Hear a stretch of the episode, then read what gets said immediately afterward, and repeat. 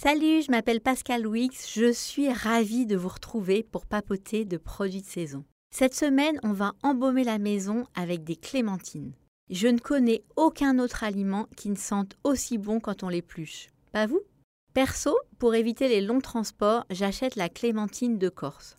Au départ, on la reconnaissait bien à ses feuilles vertes. Aujourd'hui, c'est mieux de vérifier les étiquettes. Quelle que soit sa provenance, choisissez-la bien ferme et évitez de faire des stocks. Je trouve que la clémentine est bien meilleure quand elle est consommée dans les 3 à 4 jours après l'achat. Si vos clémentines commencent à vieillir, c'est pas grave, pressez-les.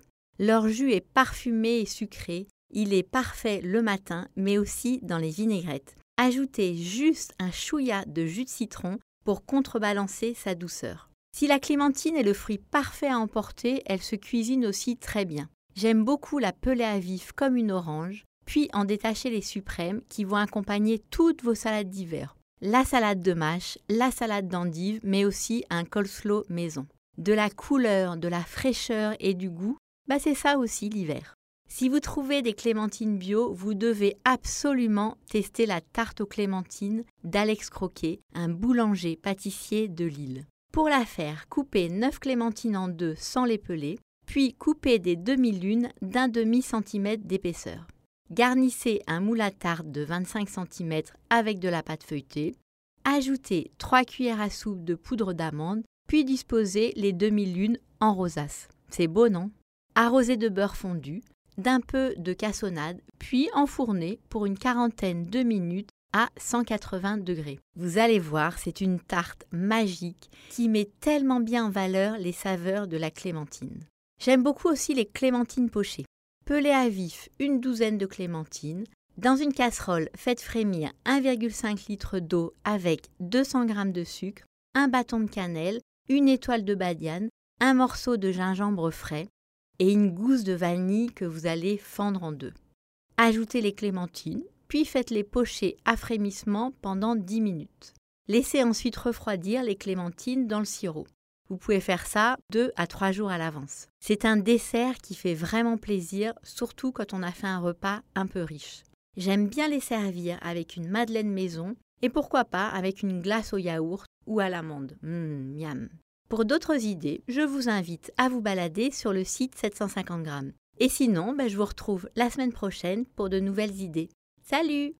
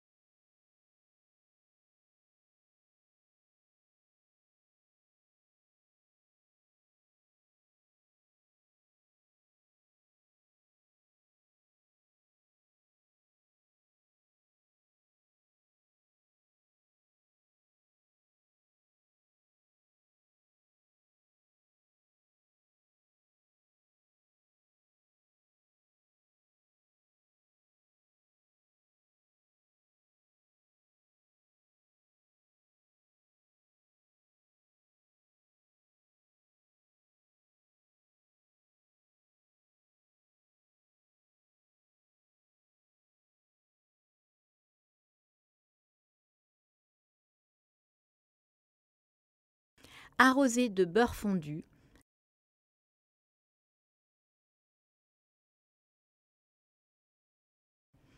Vous allez voir, c'est une tarte magique qui met tellement bien en valeur les saveurs de la clémentine. J'aime beaucoup aussi les clémentines pochées. Pelez à vif une douzaine de clémentines dans une casserole. Faites frémir 1,5 litre d'eau avec 200 g de sucre, un bâton de cannelle, une étoile de badiane, un morceau de gingembre frais et une gousse de vanille fendue en deux. Ajoutez les clémentines et faites-les simplement pocher à frémissement pendant 10 minutes. Laissez refroidir les clémentines dans le sirop. C'est quelque chose que vous pouvez faire 2 à 3 jours à l'avance. C'est un dessert qui fait vraiment plaisir, surtout quand on a fait un repas un peu riche. J'aime bien les servir avec une madeleine maison et pourquoi pas avec une glace au yaourt ou à l'amande. Mmh, miam. Pour d'autres idées, je vous invite à vous balader sur le site 750 grammes. Et sinon, ben, je vous retrouve la semaine prochaine pour de nouvelles idées. Salut